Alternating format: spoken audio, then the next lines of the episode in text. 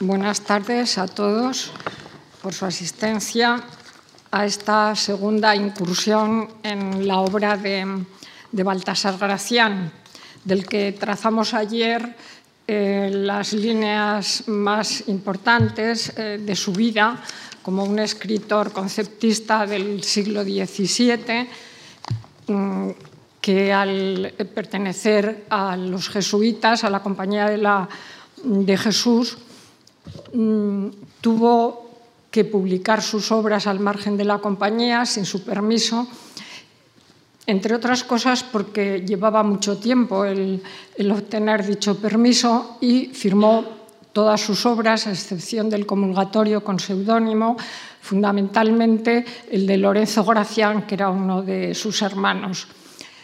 Recorrimos también su itinerario fundamentalmente por la antigua Corona de Aragón, donde estaban los distintos eh, colegios en los cuales él enseñó.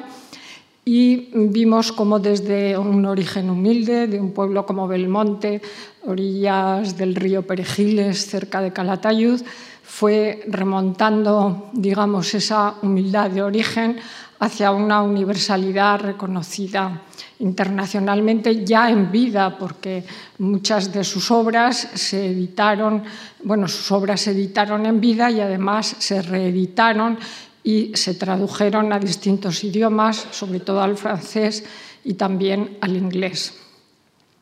Hicimos también una pequeña incursión en dos obras fundamentales, como son El héroe y eh, posteriormente El político don Fernando el Católico que mm, indudablemente fueron los pilares de sus obras posteriores a las cuales haremos hoy referencia. Eh, también insistimos en la dificultad de sus obras eh, porque son todo eh, intensidad, ¿no? escriben un estilo lacónico, lo bueno si breve dos veces bueno y lo malo también porque es menos y entonces exige por parte de todos nosotros pues, una participación en su lectura y en su comprensión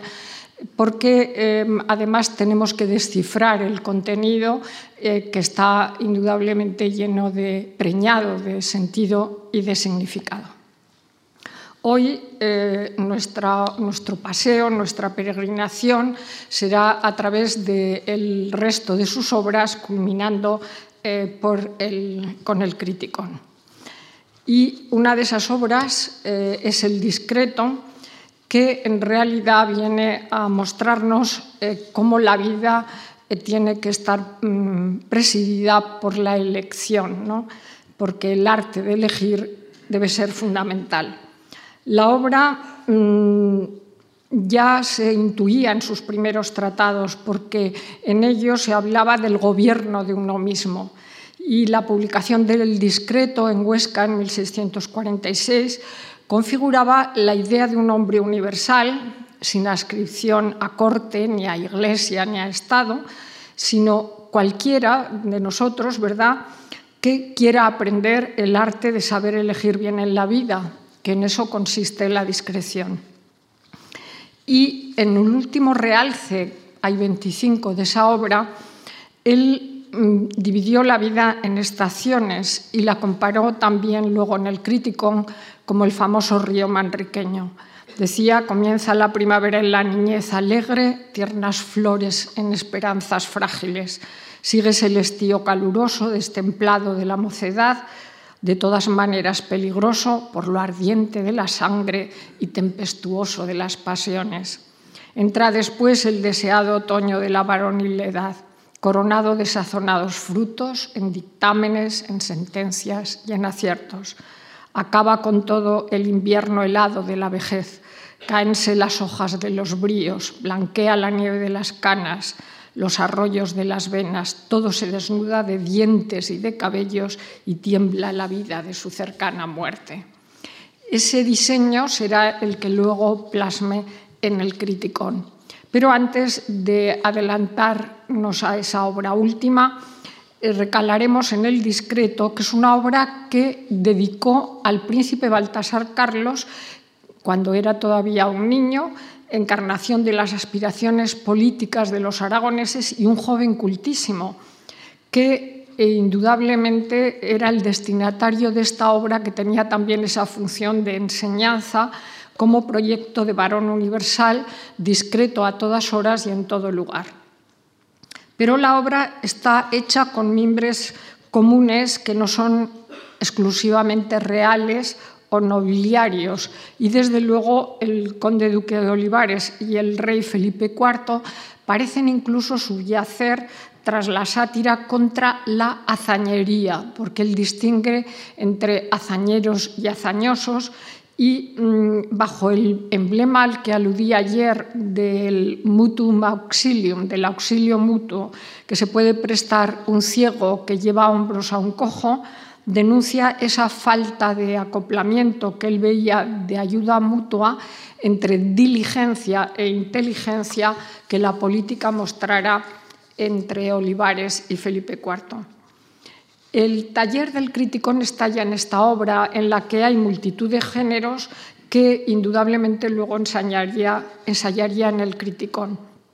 Y además no se puede entender el oráculo manual y arte de, prudencia sin este tratado de discreción, porque mm, él separó la discreción de la prudencia alejándose de la tradición teológica que esos conceptos tenían desde San Alberto Magno. El discreto se nos presenta además como un vademecum de formas literarias y sobre todo como un arte de discernir porque como decía Aristóteles, y todos sabemos, ¿verdad?, lo importante en esta vida es una sabia elección. En torno a la discreción, que es la madre de todas las virtudes, Gracián va delineando un modus vivendi, pero no a la manera del tratadismo teórico y a priorístico configurado por reglas y abstracciones, sino deduciéndolo y aplicando a la experiencia vital de cada uno. Por otra parte, eh, Cervantes ya señaló la importancia de la discreción. Decía que la discreción es la gramática del buen lenguaje que se acompaña con el uso. Y hay todo un arte de discreción en Cervantes que expresó los beneficios de esa virtud en todas sus obras, particularmente en las novelas ejemplares, y lo mismo hizo Lope, ¿verdad?, con tantos personajes discretos y otros autores que em, eh, la comedia de la época subió al escenario. Gracián aprovechó sin duda esa tradición literaria y se alejó del discurso teológico, mm, al igual que hiciera un amigo de Cervantes llamado Damasio de Frías, que tiene un curioso libro titulado Diálogo de las lenguas y de la discreción. Por otra parte, eh, ya no interesaba, según el jesuita, sino el arte de ser persona, que solo se lograba a base de ingenio y juicio, cautelas y prevenciones, tomando ejemplo de la historia y de los ejemplos vivos que ilustraban sus apriorismos. De manera que Gracián consideraba ya obsoletos los galateos y los cortesanos del Renacimiento, configurando un arte de vivir profundo que se conformaba como filosofía moral y no como un arte de buena crianza o de buenas maneras. Además, él dice en uno de sus aforismos, de poco vale la sustancia si no se da la circunstancia. Y todo lo aplicaba a la circunstancia, ¿no? a la ocasión, como decíamos antes de ayer en el caso de la política. Con la discreción, Graciana sentaba las bases del autodominio y del dominio del mundo, aunque era consciente de las dificultades que ello encarnaba. Pero en el fondo, como les digo, se adelantó aquella eh, fórmula de Ortega y Gasset, ¿no? el yo soy yo y mi circunstancia, también está presente constantemente en la obra de Gracián,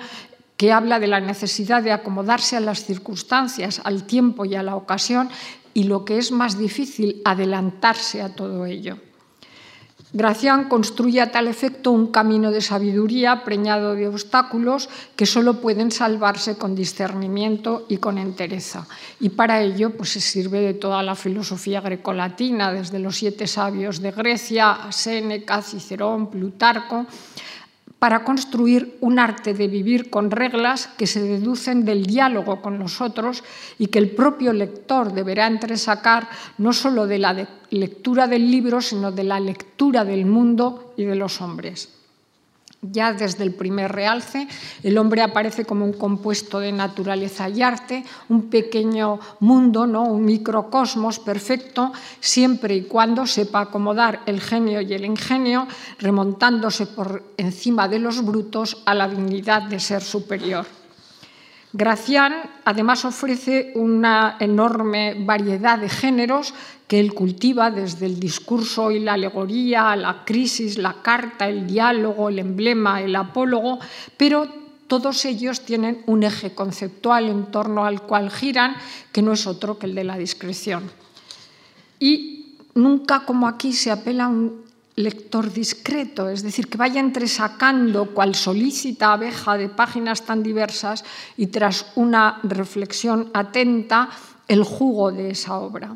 Y al hilo de cada realce, Gracián ofrece además una poliantea de textos que condensan un amplísimo saber humanístico, pero cuyo valor, y esto es lo más interesante, no tiene sentido sin el, vivir a lo plático y a lo experimentado. Gracián se convierte así en un filósofo de la vida humana, como dijo muy bien Schopenhauer, y además lo plasmó de forma muy distinta a sus obras anteriores mostrándonos además ya un camino que se acerca más que en los tratados de los que hablamos ayer y alguno como la agudeza, eh, para mm, acercarse al concepto que hoy tenemos de literatura. Gracián, también lo dijimos, era desdeñoso con las obras de burlas, incluido El Quijote, y hasta con cierto Quevedo tampoco le gustaba mucho la comedia por los peligros que entrañaba pero no despreció, sin embargo, la fusión tragicómica que Lope llevó a cabo en el escenario, porque él decía que tenemos que ser un poco filósofos llorones y melancólicos como Heráclito, pero sin olvidar al filósofo que ríe, es decir, a Demócrito.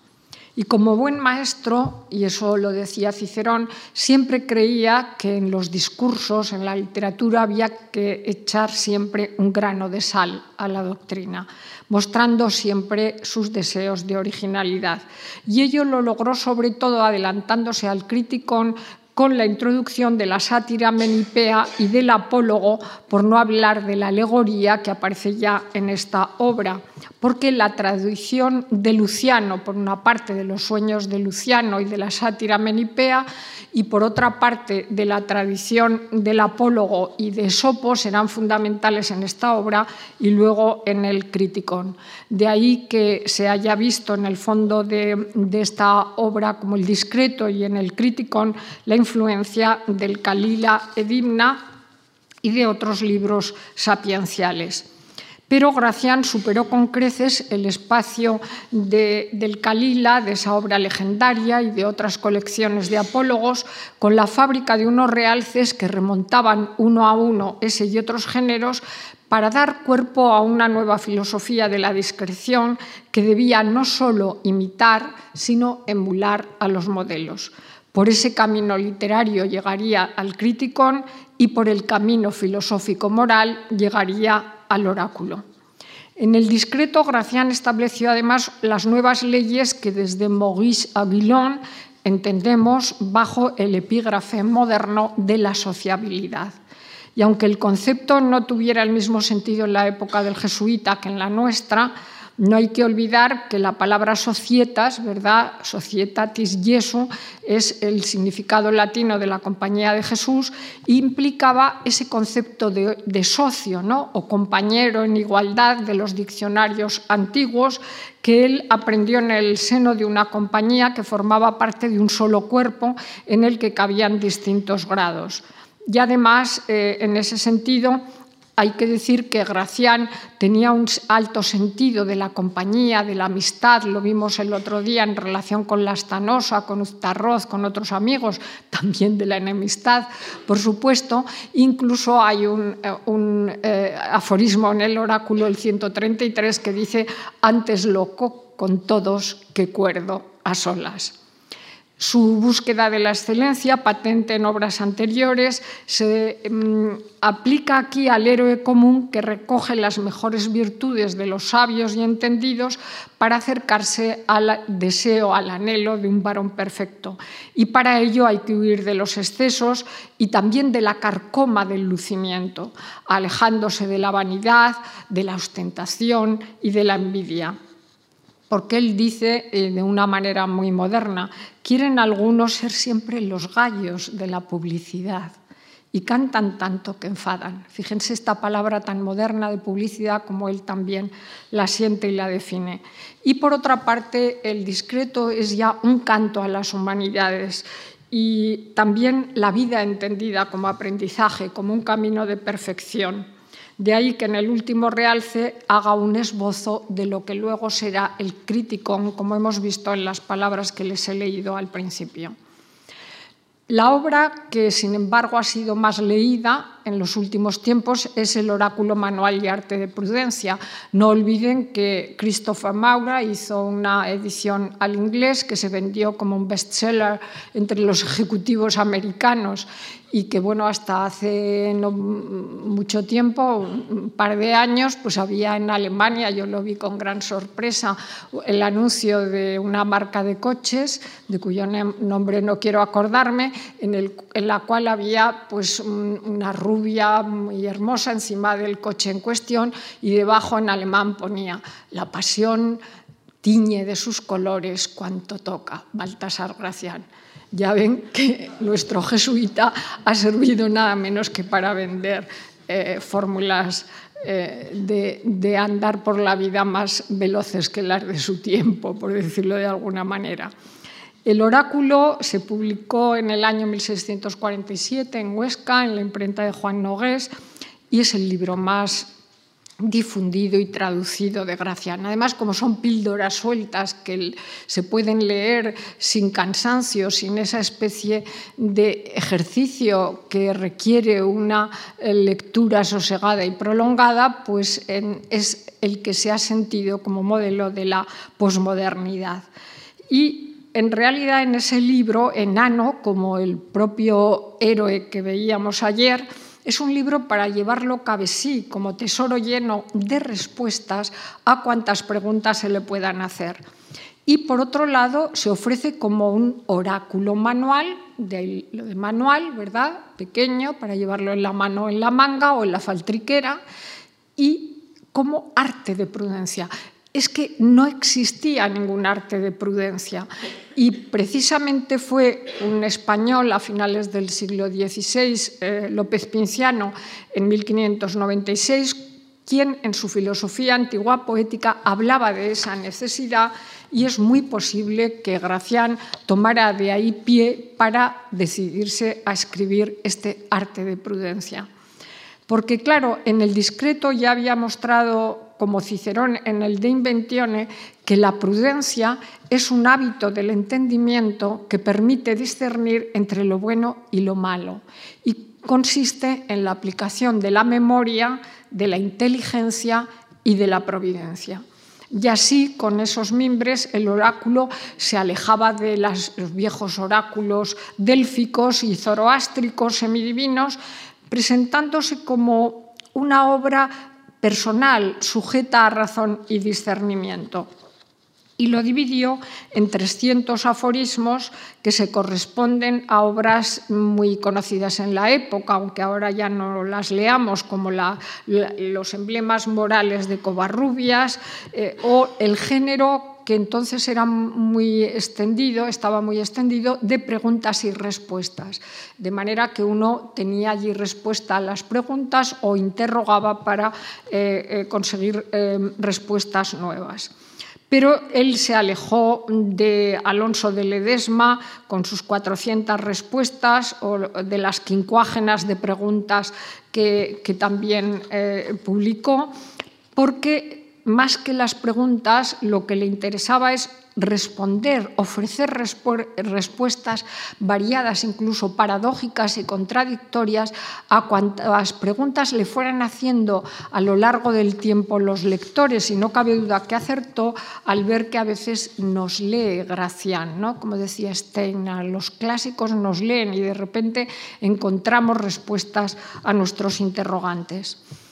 Mi compañera de Zaragoza, María Pilar Cuartero, una gran latinista, ha sintetizado la confusa maraña de términos con las con los que se ha velado el carácter original de esta obra, porque ella cree que pertenece al género de las sentencias y de los adagios. Es decir, primero en cada aforismo hay un adagio inicial, que es como un titulillo sintético de carácter mnemotécnico para recordarlo fácilmente, y luego le sigue una sentencia de, de desigual extensión.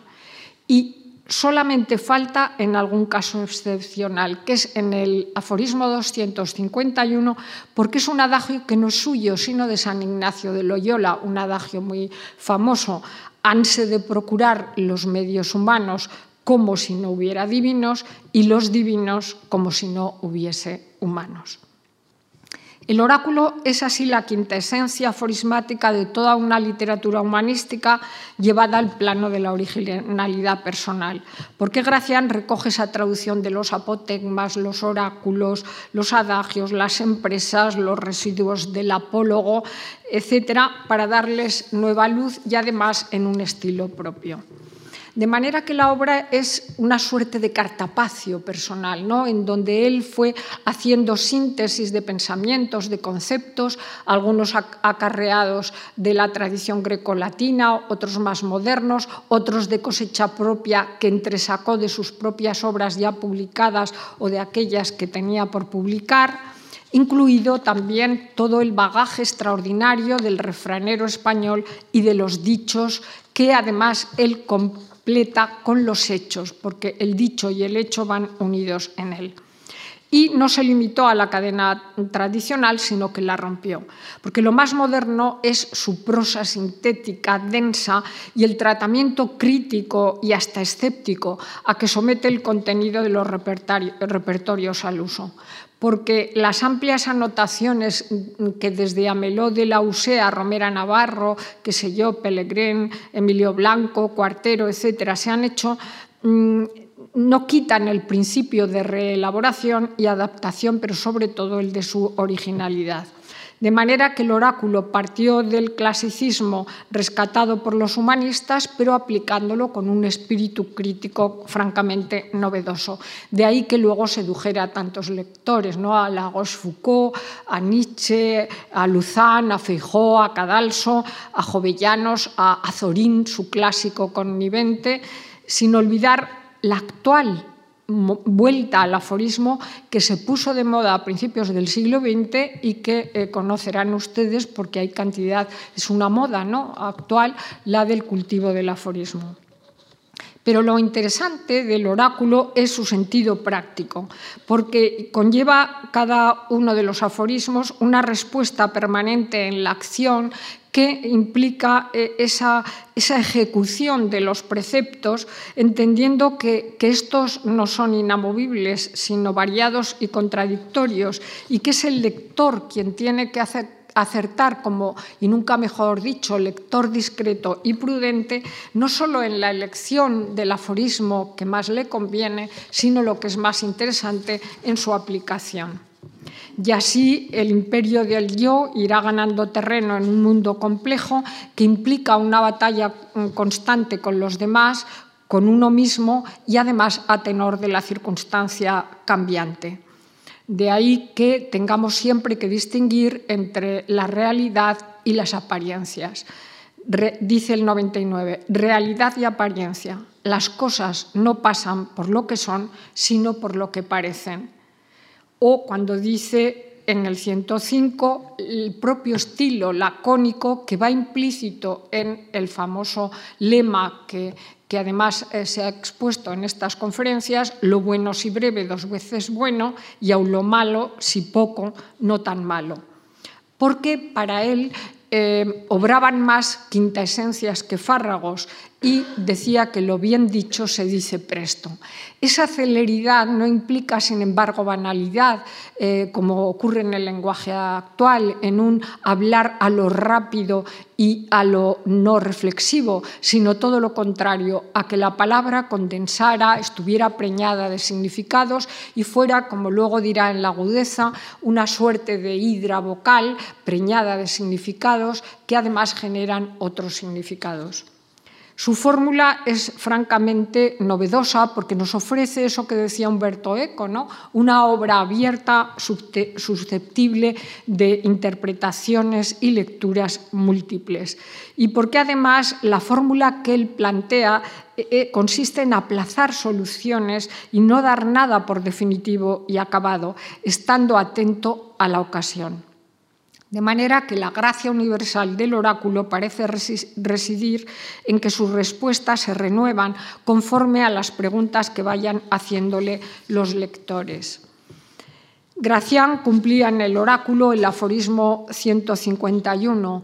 de hoy para mañana y para muchos días, sin olvidar el ayer que es historia, memoria y experiencia, y sin el cual no se completa la tricefalia de la prudencia le remito a ese cuadro tan bonito de Tiziano, ¿no? en el que aparecen las tres caras del hombre, el joven, el maduro y el viejo, con sus tres animales simbólicos, y ese eh, es el retrato de la prudencia, es decir, mirar al pasado para vivir mejor el presente y lo que es más interesante, para ser zahoríes y adivinos de lo que esté por venir. Por eso el oráculo, con sus 300 aforismos, es un arte que consagra no solo la agudeza en el sentido eh, literario y en el sentido léxico, y, conceptual, sino la agudeza de acción que permite salir ileso del laberinto de la vida gracias a esos hilos de oro de sus aforismos para poder salir del laberinto. Y además con ese libro mostró las paradojas del individuo que necesariamente tiene que vivir en sociedad, pero que tiene que sortear individualmente todos los obstáculos. De manera que en el oráculo se muestra la naturaleza social del hombre, de la que Aristóteles habló en su tratado sobre la política y que, según Gracián, estaba llena de dificultades. Pero también da cierta esperanza, porque eh, Gracián muestra ese gozo que uno experimenta cuando ha sabido superar los obstáculos y ha tenido acierto en la elección y en la ejecución. Y todo ello, dice Gracián, hay que hacerlo con gusto relevante, con buen modo y mejor agrado. Es decir, que Gracián nos demuestra la importancia que tienen las formas, que a veces y sobre todo en literatura y en el arte son también el fondo de la cuestión. En el Criticón avanzará sobre ese territorio para mostrarnos una visión más melancólica y amarga sobre las relaciones humanas, adelantándose a aquello que, eh, según Kant, definió como la insociable sociabilidad, que indudablemente fue profética y lo sabemos muy bien en nuestros días. Gracián presumió siempre de señorío. Había que aplicarlo al decir y al hacer. Y, por tanto, es fundamental, ya no solo para la retórica y la poética, su primer arte de ingenio, que se publicó en 1642, y una ampliación llena, como ya dijimos el otro día, de ejemplos sacados de escritores aragoneses que multiplicaban el formato de arte de ingenio, con la agudeza y arte de ingenio que publicó seis años más tarde. La agudeza, como decía Octavio Paz, es casi un vademecum de la poesía española. Pero eso es decir poco, porque contiene un vademecum de la literatura grecolatina en sus diversos géneros, de la literatura humanística en muchas lenguas y también de la propia literatura española en sus distintos géneros. Por tanto, en la agudeza de acción encontramos también que hay de todo, que es como un cosmos, una historia de la literatura, pero vista desde una perspectiva nueva, como es la del ingenio y la de la agudeza, de la cual además eh, los españoles podían presumir, porque el español faceto e ingenioso era conocido en las cortes europeas. En el oráculo 87 ya había dicho Gracián, cultura y aliño, ¿no? Es como aquellas eh, fórmulas del siglo pasado de, pan y, libros, de combinar el aderezo, la forma con la cultura. Nace bárbaro el hombre, redímese de bestia, cultivándose. Hace personas la cultura y más cuanto mayor. Son fórmulas que podríamos poner sobre nuestra cabeza en estos tiempos que corren. Pero los libros son mucho más que toda esa cultura y agudeza aprendida, porque en ellos cabe, y ahí es lo interesante de la agudeza, la agudeza de acción. El tiempo, que como decía Quevedo es enemigo de las horas, me impide extenderme en, estas obras, eh, que son la suma de los conocimientos de retórica y de poética del jesuita, además de que constituyan la primera preceptiva existente en el mundo aplicada al ingenio como tal. Existía, eso sí, el examen de ingenios de Huarte de San Juan, que él leyó, sin duda, y sobre todo el ingenioso hidalgo Don Quijote de la Mancha, pero nadie había puesto arte, es decir, reglas al ingenio, como dijo Gracián, porque en la poética de Aristóteles las reglas no eran a priorísticas, sino que emanaban de la literatura existente. Y eso es lo que hace Gracián, sacar reglas deducidas de la literatura. Y para ello inventó unas nuevas e inusitadas bodas. Las del arte, un ente femenino, y que en esencia equivalía a reglas, con el masculino ingenio. Es decir, el ingenio penetra en el arte y de tal coyunda nacen los innumerables conceptos a tenor de los autores y de los siglos, pues el ingenio, según Gracián, es finitamente infinito. El arte de 1642 se aragonesizó en buena manera con la agudeza, pero es evidente que en la agudeza, en el segundo tomo, hay mucho más que ese grueso que desde Marcial a, poetas como Juan de Moncayo supone la agudeza y arte de ingenio. Me refiero a que Gracián incluyó muchos más ejemplos de un tipo de ingenio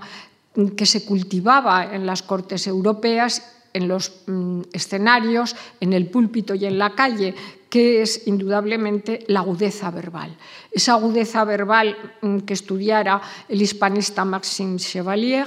y que eh, em, indudablemente sería además la que Gracián rastreó en obras como El Conde Lucanor de don Juan Manuel, como El Guzmán de Alfarache, y que le llevarían después a escribir El Criticón, dentro de esa agudeza de acción fingida que ya se entroncaba con la vida, que salía del tratadismo y que se imbricaba en un árbol más jugoso, más lleno de savia vital, como sería el criticón. Gracián hizo además un canto al ingenio y dijo una cosa genial, ¿no? Valga la redundancia de genio e ingenio, cuando decía que en España siempre ha habido libertad de ingenio. Menos mal. Y también dijo otra cosa interesante, que había que discurrir a lo libre. Y ese discurrir a lo libre es el que practicó toda su vida y el que encarnaría el criticón y además dándole un matiz nuevo, es decir, no la del genio eh, consagrado y, clásico y renacentista y medido y mesurado. A él le gustaba muchísimo más la pintura de Velázquez que la de Tiziano, por su grosería, por su huida de lo perfecto. Y él también dijo un aforismo muy ad hoc, por así decir, con esto que estoy diciendo, porque decía, no hay un ingenio grande que no tenga un grado de demencia. Antes de adentrarnos en el criticón, querría hacer un pequeño paréntesis, o al menos trazar algunas líneas sobre una obra como El Comulgatorio, que fue la única obra que ya dijimos publicó a su nombre, es decir, su único hijo que no fue natural, sino su hijo propio, y además porque tenía los permisos de la Compañía de Jesús. La publicó en 1655, es decir, entre la primera y la segunda parte del Criticón,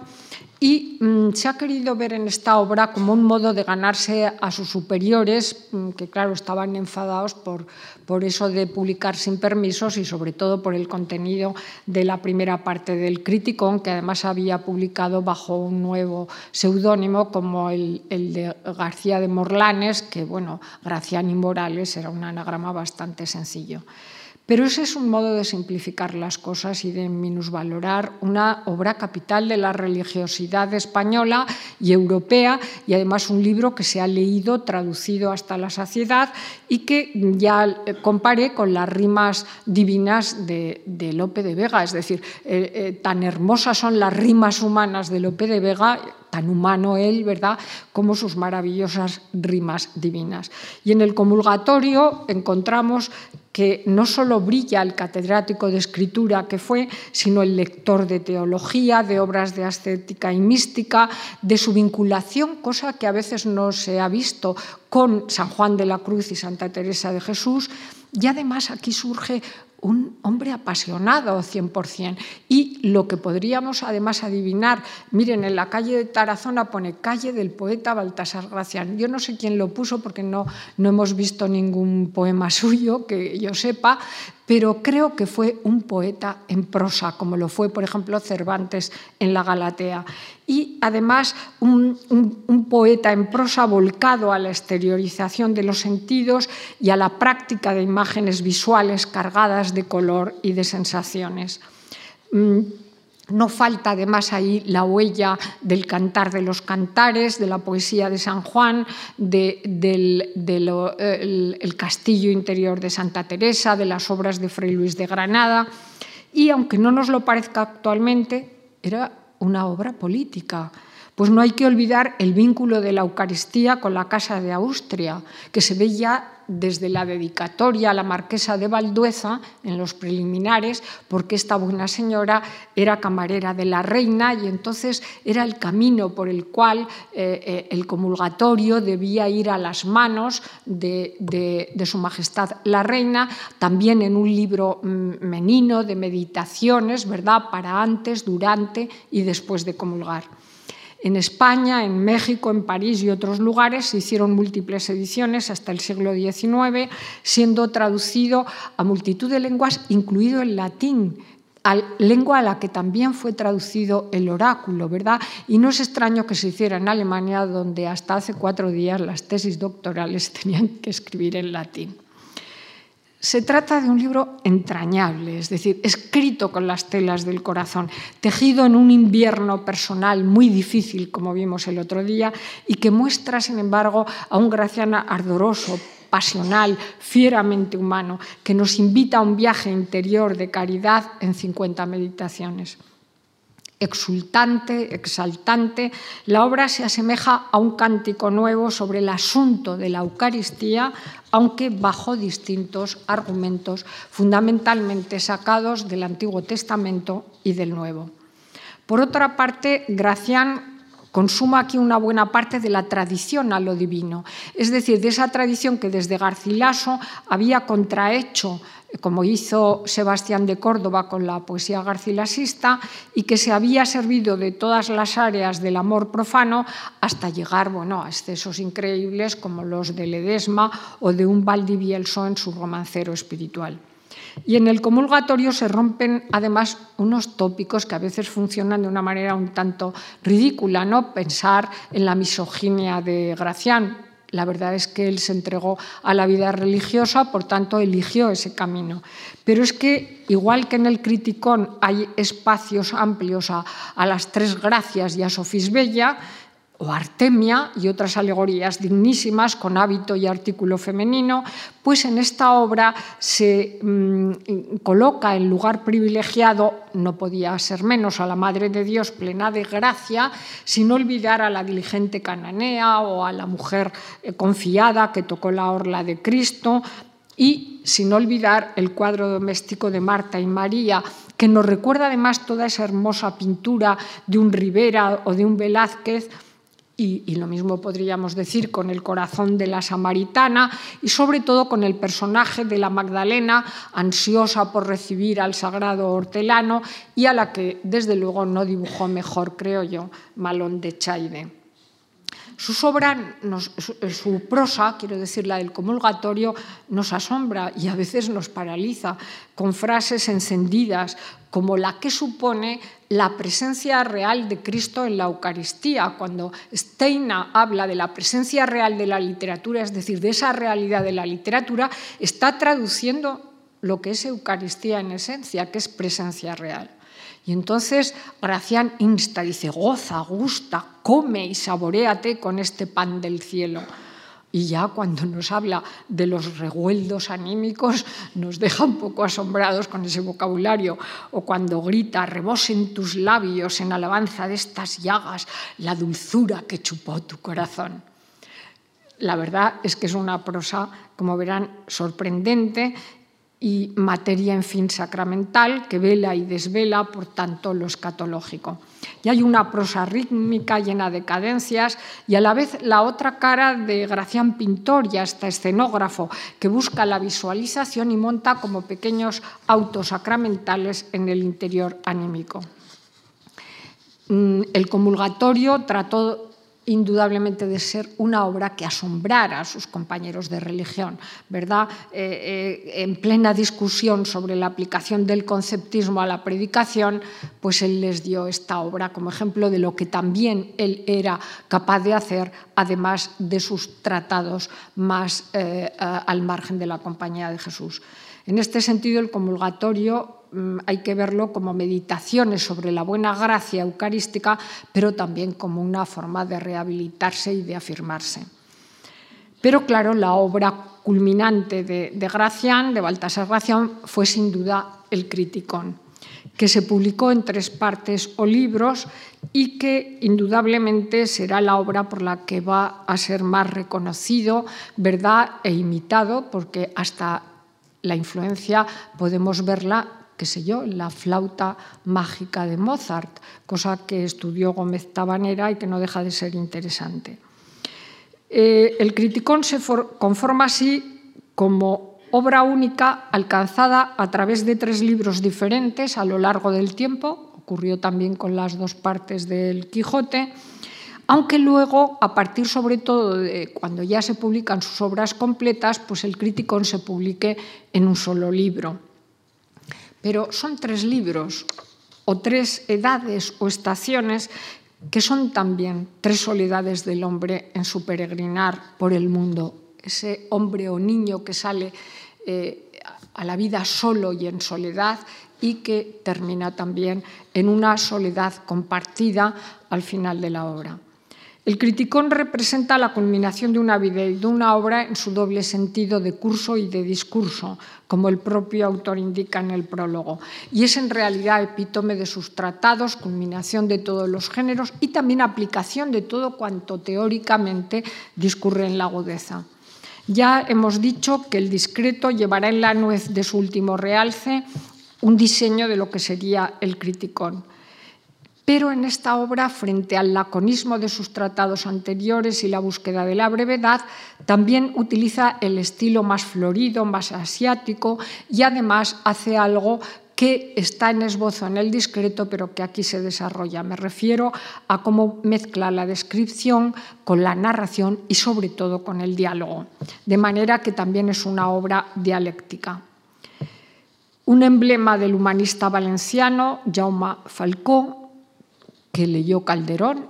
al inspirarse en La fiera, el rayo y la piedra y que también está en el Guzmán de Alfarache, sirvió a Gracián en el discreto eh, y en el crítico para bosquejar la repartición de la vida como una comedia en tres jornadas o estaciones. La primera empleó en hablar con los muertos, es decir, en estudiar a los autores del pasado. La segunda con los vivos, ya viviendo y viajando. Y la tercera consigo mismo, es decir, para reflexionar sobre lo vivido y meditar sobre ello.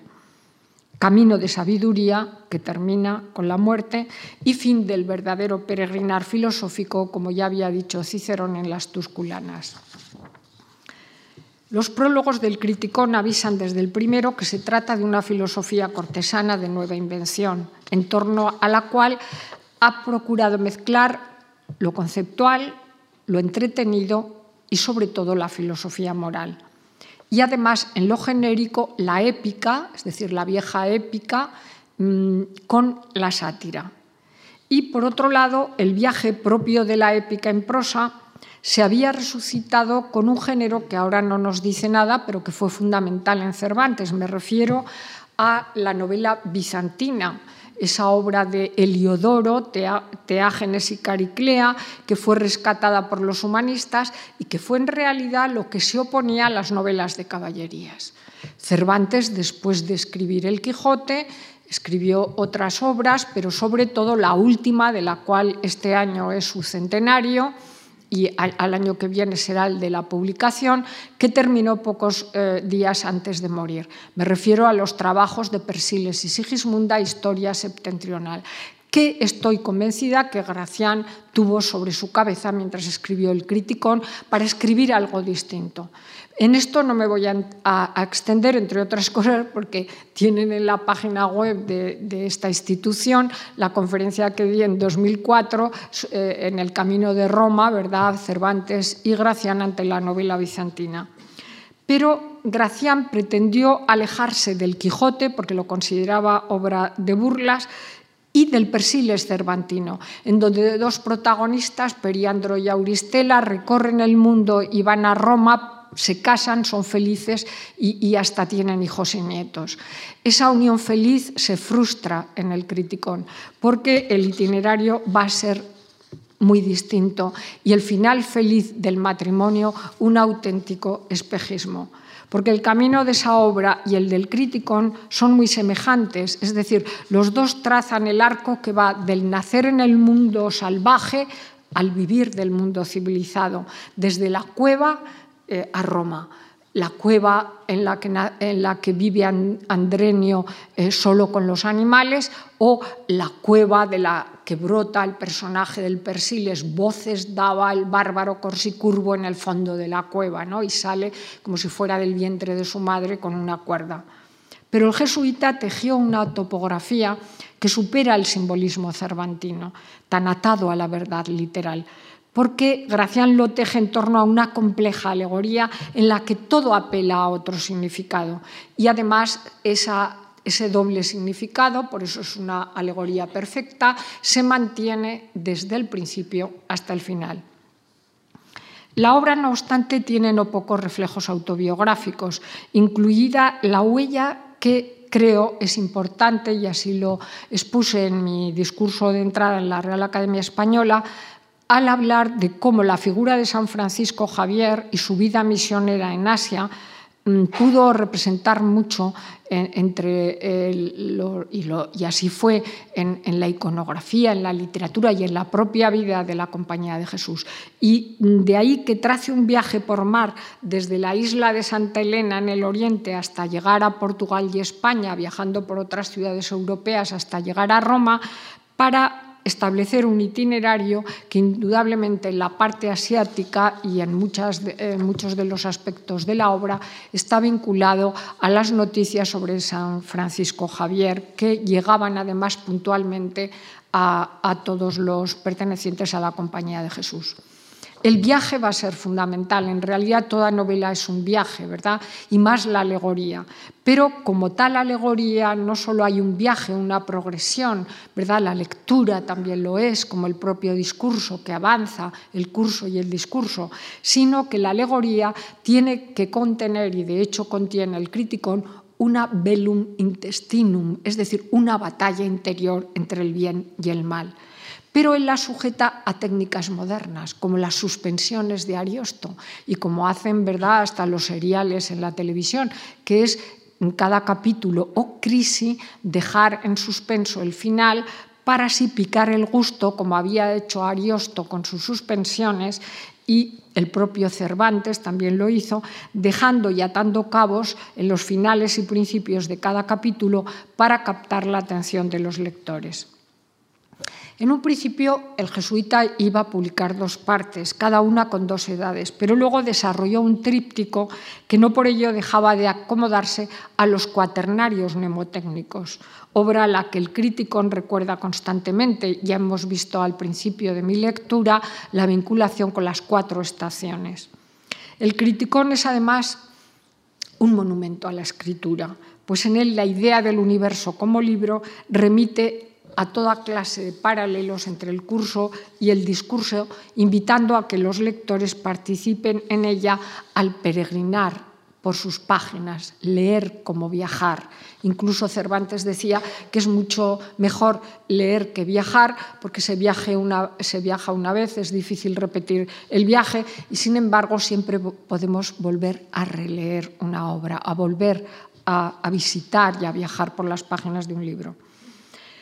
En el Criticón, en la segunda parte, hay unos preliminares firmados por José Longo, no sé si no le ayudaría también Gracián, como decíamos el otro día, donde se recoge el dicho de Erasmo en su Saturnalia, donde había señalado cómo las sátiras lucianescas decían verdades con la risa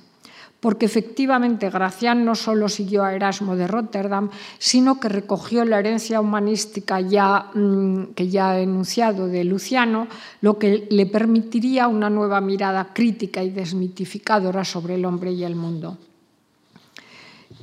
Indudablemente esos opuestos tragicómicos se mezclan, ¿verdad? porque se dice, tan igualmente parece que ríe con Demócrito los devaneos de la criatura, como con Heráclito la ingratitud de su criador.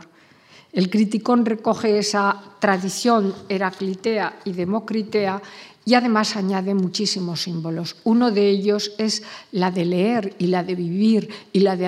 adivinar como si fuéramos argos de cien ojos para contemplar el mundo y las cosas y para que no nos llevemos a engaño tras las apariencias.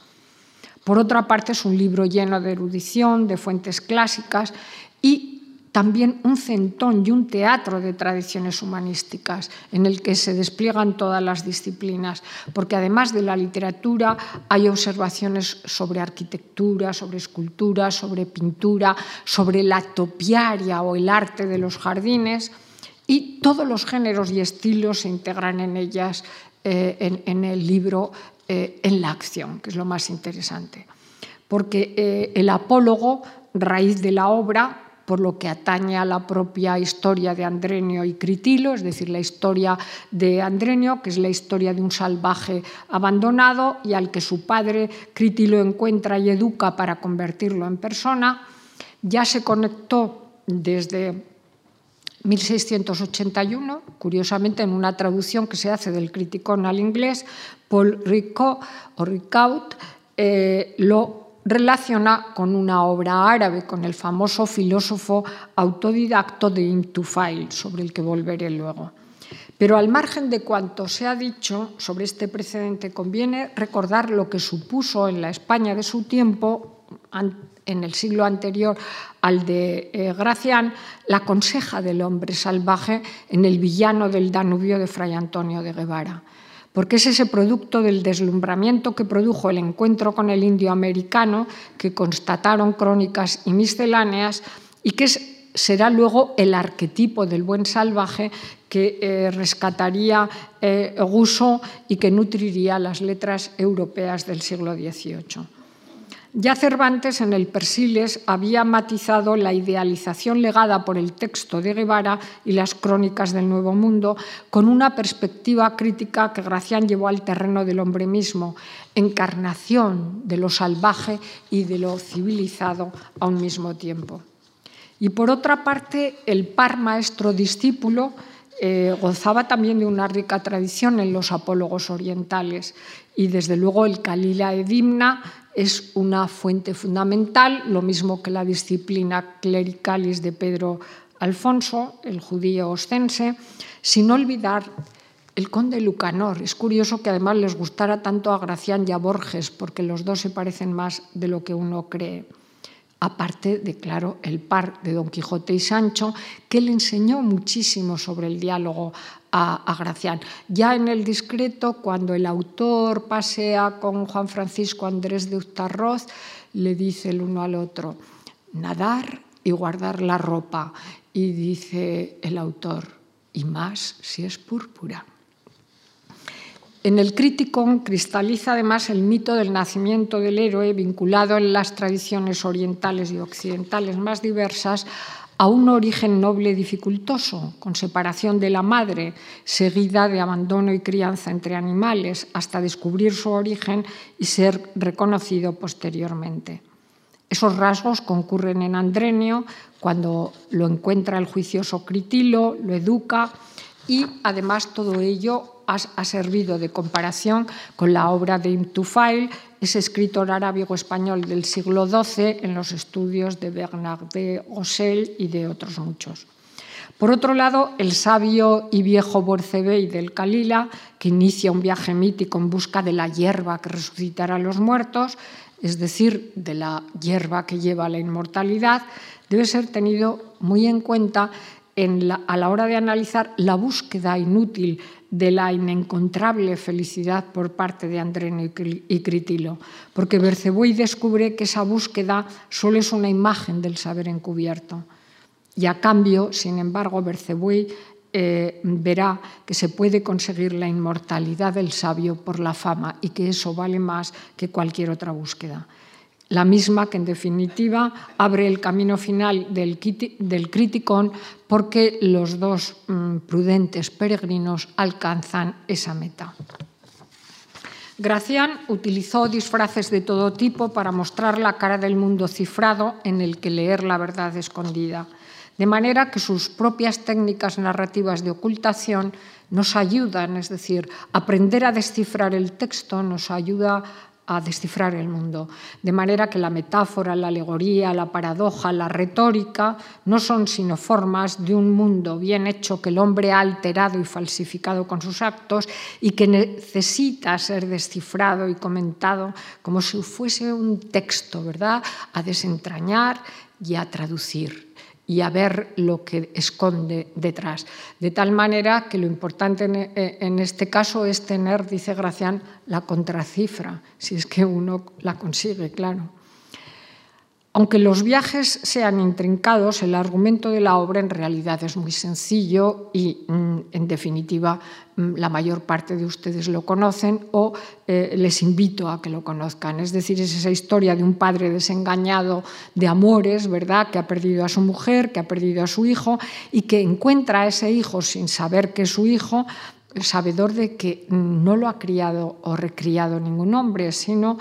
que se ha criado entre fieras. Entonces le da el habla, la primera señal del ser humano, y luego lo va educando. Lo va educando en las ciencias, en las humanidades, en las lenguas y sobre todo en el arte de vivir. Ambos recorren el mundo en busca de Felisinda, es decir, de la madre y esposa, pero a la postre sabrán que esta ya no existe, que no es de este mundo. Y a falta de la feliz anagnórisis de todas las novelas de la época, no de ese encuentro que aparece en, en las novelas bizantinas y en tantas otras, de la madre con el hijo, del amante con la amada, etcétera, etcétera, pues ellos sustituyen a Felisinda, a la felicidad, esa búsqueda inútil, por la búsqueda de la inmortalidad que al final del camino Andrenio y Critilo sean juzgados como cualquier ser humano por un personaje como el mérito, que parece casi un notario mayor, autentificando los documentos de su vida y dando fe de que son ciertos, constituye una obsesión permanente en la obra, es decir, el huir de la falsificación y de la mentira y el ir en búsqueda de la verdad. En el discurso, decía el Guzmán de Alfarache, podrás moralizar según se te ofreciere, larga margen te queda. Es curioso que las dos primeras partes los márgenes del criticón estuvieran llenos de manecillas, de señales, como tantos libros de la época, que eran como subíndices para su lectura. Pero fíjense que moderno, Gracián dejó los márgenes de la tercera parte en blanco para que los escribamos los lectores. En el Criticón, Gracián hizo además un gran esfuerzo por integrar la historia en la ficción literaria, siendo incontables las referencias y alusiones a personajes históricos o coetáneos, porque la obra es además muy actual, es decir, se sitúa en el tiempo histórico de Felipe IV y en una geografía oriental y europea bien conocida, tanto, eh, eh, eh, en los aspectos geográficos como en los culturales. Y la historia además es fundamental porque forma parte de la prudencia y entonces siempre estos peregrinos discretos y prudentes la van a tener que tener en cuenta. Por otra parte, Andrenio y Critilo son la geminación de toda persona, es decir, eh, esa eh, relación de padre-hijo, trasladable a madre-hija, maestro-discípulo, y a toda serie de contrastes de viejo y joven, referidas al sentido, al juicio, a la diligencia, a la inteligencia, a la razón, a la pasión, a la juventud, a la vejez. Y la historia de uno y otro y su reconocimiento y la búsqueda de Felicinda, madre y esposa, que nunca encontrarán, no se cierra, como ya he dicho, con el final feliz de unas bodas, sino con algo mucho más sutil, que es con el logro de la inmortalidad que se obtiene por la virtud de las obras, en su doble sentido, obras del vivir y obra literaria. Y en ese largo camino todo está lleno de obstáculos. Eso ya lo había dicho eh, Cervantes, trabajos de Persiles y Sigismunda. Unos trabajos que sufren, que recorren los protagonistas eh, eh, y los tienen plagados de obstáculos, pero Gracián enseña que contra los avatares de la fortuna el hombre es dueño de su propio destino. Cada uno es artífice de su propia fortuna, había dicho Cervantes, aunque ello requiera trabajos mayores que los de Hércules y lo más importante, guías ponderados que ayuden a encontrar el verdadero camino, porque él muestra un mundo laberíntico lleno de falsedad, lleno de monstruos y pervertido además por algo que yo creo que también reina por doquier en nuestra época, que es la impostura. Gracián, sobre la topografía real, erige una topotesia simbólica de lugares ficticios que van dando señales de las dificultades por las que el hombre tiene que atravesar a través de las edades del tiempo. Y como en todo relato odiseico, hasta el Ulises de Joyce, que por cierto fue alumno de los jesuitas, o las obras de Peter Hanke, Gracián va dando cuenta no solo de los peligros que acechan al hombre en la plaza del mundo, en el golfo cortesano, en el yermo de Hipocrinda, en la casa de Falsirena, en la casa de Salastano, sino que va diciendo cuáles son las prevenciones que el hombre tiene que tomar para no dejarse seducir y engañar por los oídos y por la vista pues los errores de los sentidos asaltan a cada paso y exigen siempre una atención prudente y una vista de zahorí para ver más allá de lo que eh, hay. Y esa visión tiene que ir ganando con el paso de los años.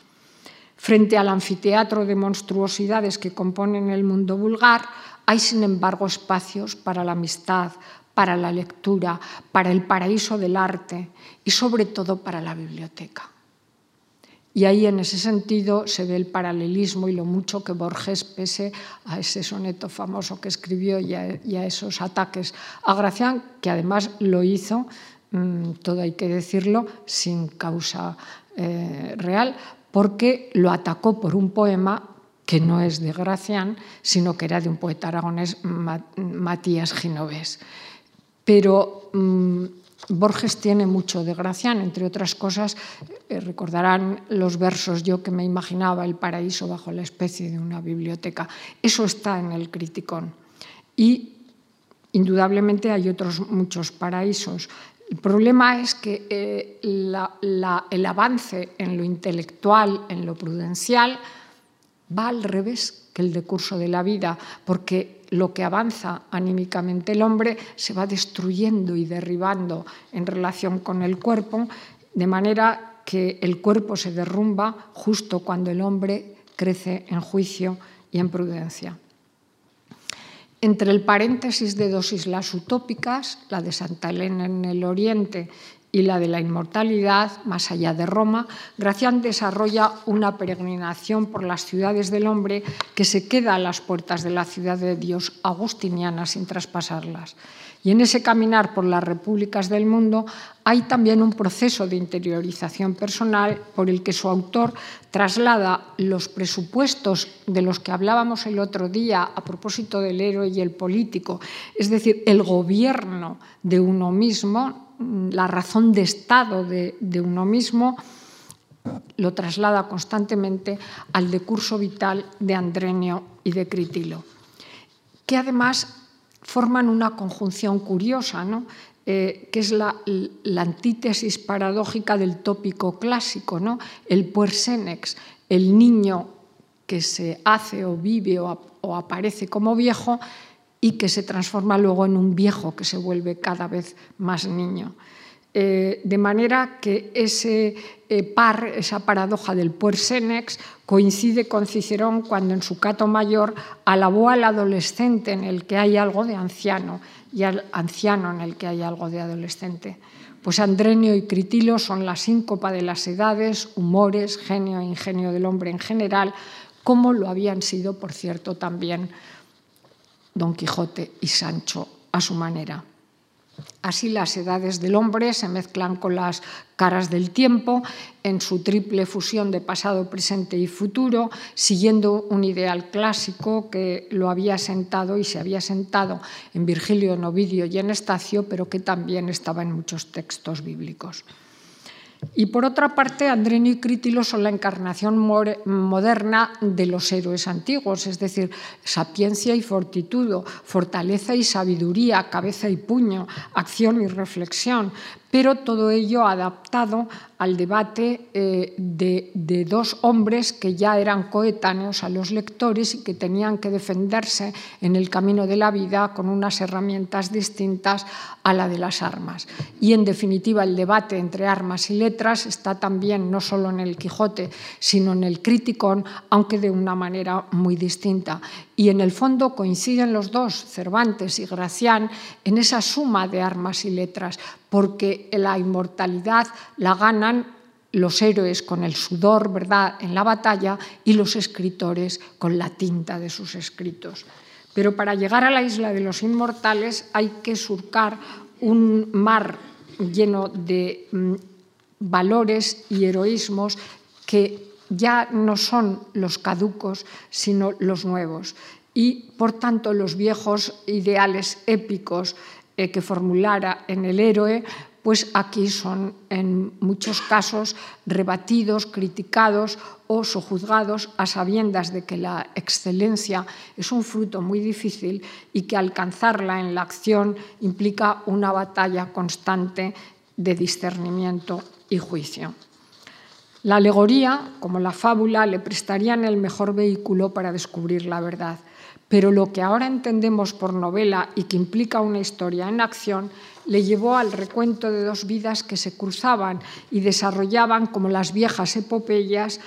eh, un, un, tipo de historia que debía ser pasado por el tamiz de la vieja novela bizantina que, como sabía muy bien Cervantes, y por eso el Persiles es su culminación, tenía que ser verosímil y además tenía que contener una fuerte carga moral. El criticón, en cierto modo, es como la verificación de aquel ideal de vida expresado en el licenciado Vidriera que decía, las luengas peregrinaciones hacen a los hombres discretos, pero no bastaba andar a secas y ni siquiera con el auxilio de los trabajos o la, o la experiencia, sino que hay que viajar a lo crítico y experimentado. Porque en ese sentido había que tener, y eso lo sabe muy bien Sagrario López Poza, que lo ha investigado, una mano ocular, es decir, una mano con un ojo en el centro que conocía muy bien Cervantes cuando dice en el Quijote, es menester tocar las apariencias con la mano para dar lugar al desengaño. Y en ese sentido fue un oráculo para Gracián que puso además en la mano un ojo previsor de lo que no se ve aparentemente. El Criticón, desde luego, es una de las obras más ambiciosas de la literatura universal y no solo de su tiempo, porque como el Persiles de Cervantes trata de remontar lo particular de la historia trascendiéndolo en lo universal. Y además el criticón es una suma de agudezas conceptuales y procedimientos retóricos en el que su autor trata de sacar a las palabras del deterioro que habían sufrido, de manera que las devuelve a su sentido etimológico originario, las saca del deterioro del lenguaje corriente, también del desgaste literario, haciendo que brillen con significados nuevos y nuevos fulgores. El acervo de los saberes humanísticos que despliega es desde luego impresionante, de manera que ello le, ofreció la posibilidad de mostrar además las paradojas existentes entre sabiduría y vida. Sin perder el viejo optimismo humanista de los saberes, Gracián, como buen escéptico, perteneció a la secta del perro, mostró también sus contradicciones, poniendo los saberes a la prueba del caminar diario de Andrenio y Critilo. Es decir, Cervantes puso a la prueba de la realidad lo que había leído Don Quijote en los libros de caballerías y en el Criticón se pone a la prueba del vivir lo sabido por los saberes humanísticos. Porque la difícil tarea de las humanidades que el maestro Crítilo asume para hacer de Andrenio una persona en su sentido más digno se muestra en el circunstanciado vivir de ambos. El criticón mostró además la dignidad de las humanidades y la dignidad de la lengua, que es la que nos sirve para acceder luego a todos los saberes, porque la dignidad del hombre se asienta en la dignidad de la lengua y gracias a esa dignidad se puede acceder a los saberes y ese procedimiento es la mejor arma para luchar contra las miserias porque indudablemente la mayor dignidad del hombre estriba en conocer y conocerse, incluso aunque sea conociéndose miserable. El criticón contiene además una poética sobre su propia configuración genérica y además todo un estudio sobre el tópico platónico de la cueva como ámbito de conocimiento, que aparece ya desde los inicios en el nacimiento de Andrenio a la luz de la razón y se cierra con una cueva impresionante, que es el final de todas las cuevas, porque la cueva de Montesinos del Quijote proviene de los viajes que ya entonces en su tiempo se hacían. Y evidentemente esa cueva de la que sale la noción de arte y de escritura y de esa mano que crea está luego también en esas cuevas, la del Persiles y en la de Gracián, pero Gracián dibuja al final una cueva de la nada en la que todo lo que entra desaparece. Y la cueva, hasta la caverna de Saramago, es en definitiva un paradigma de la propia creación literaria. Gracián, en el amplio espectro cavernícola y mitificador de la literatura de su tiempo, llega eh, con la cueva de la nada a lo que podríamos decir un grado cero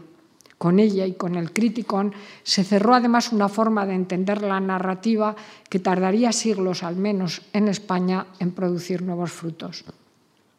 La lectura de Séneca y de los estoicos por un lado y el escepticismo por otro, por no hablar de su propia experiencia, de su propia amargura, le ayudaron a contemplar una visión negativa y tergiversada del mundo y del hombre. De ahí que el tópico del mundo al revés se traduzca en su obra en la doble inversión de un mundo libro, cifrado y trabucado que necesita ser restituido a su recto y verdadero sentido para así obrar en consecuencia.